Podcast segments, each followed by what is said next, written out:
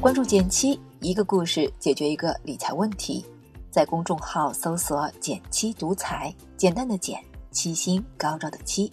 关注后回复“电台”，十本电子书，请你免费看。最近收到了一位读者的提问，这位读者从二零一七年底接触股市，经历了很多起伏。虽说现在盈利百分之一百以上，但依然时常感到焦虑。而且似乎影响到自己本职工作的专注度，导致近年来成长不够，加上家庭出现了一些变故，现在考虑从深圳回到二线省会发展。他想问，怎么平衡好这种投资与日常生活工作之间的关系？怎么放下平日中的焦虑感？这个问题我看了好多遍，短短的一百多个字，字里行间却都是成年人的不容易。虽然盈利，但仍然感到焦虑的投资，成长不够的工作，家庭变故，留在一线城市还是回二线省会的决策。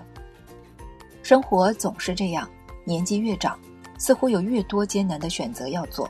所以今天的节目，我想借着这封回信来聊聊，我们应该如何看待投资焦虑和成长烦恼。先说说投资焦虑，二零一七年到现在的市场走势。可以说是相当乏善可陈，不仅没什么上涨，还跌了三百点。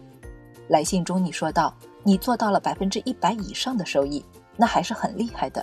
可以想象，你的确付出了不少的时间和精力。有一种压力叫好学生压力，因为取得了不错的名次，心态就会发生变化，总是担心不知道什么时候会从排名榜单上跌下来。不知道你现在面临的焦虑。会不会多少有一点这样的意味？如果是因为如此，那真的大可不必。你既然琢磨投资，应该知道，投资短期获得漂亮超额收益的大有人在，但那些能够多年如一日取得超额收益的长期冠军，则是珍稀物种。巴菲特被称为股神，年化收益也不过百分之二十以上而已。他的可贵之处在于能够五十多年来都保持这个年化水平。尽管如此，如果我们仔细看它当年的收益水平，也会有少数输给通胀甚至亏损的年份。最近老人家又被媒体写上了头条，用诸如“巴菲特炒航空股亏两千三百万美元”此类的标题。如果他有什么偶像包袱，恐怕这么多年来在面对市场涨跌时会非常难挨吧。我们作为一个平凡的投资者，更要保持一份平常心。如果真说有什么建议，那我的想法是，不要想着去平衡投资和生活，而是试着把投资融入生活；不要想着靠投资实现暴富或跃迁，而是把它当做验证自己投资逻辑和思考的大型实验。我们从来不会因为洗脸刷牙、一日三餐而焦虑，因为这些事情已经足够日常。投资也是一样的。我很喜欢梦岩一直说的一句话：投资是我们认知的变现。长期看，投资收益总会均值回归到我们的认知水平附近。按这个逻辑，短期收益特别好，没什么好激动的；收益特别差，也不用过于焦虑。只要我们有笃定的投资逻辑，它长期一定会收敛到一个更合适的位置上。我最近也恰好有个有趣的思考：好的投资应该是很乏味的，不太会唤起我们的强烈情绪。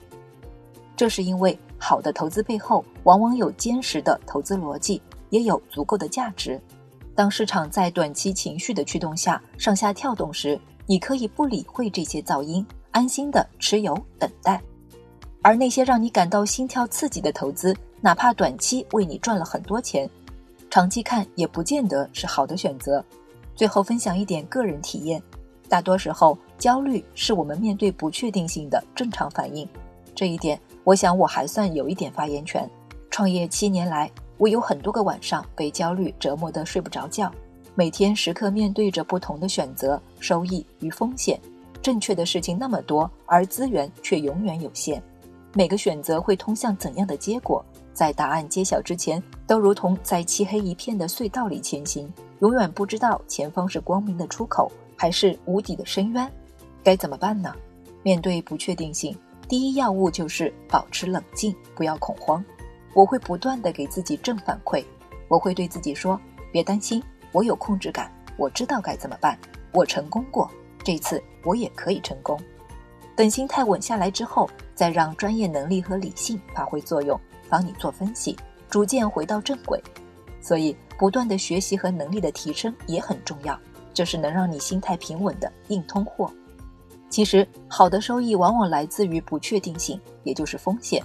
能够抓住它的前提是你敢于拥抱这样的不确定性，对不确定有更大的耐受力，直到你能够像对待洗脸刷牙一样坦然面对。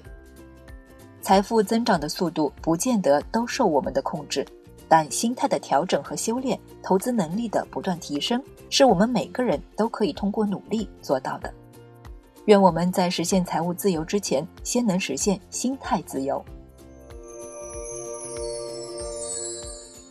好了，今天就到这里了。右上角订阅电台，我知道明天还会遇见你。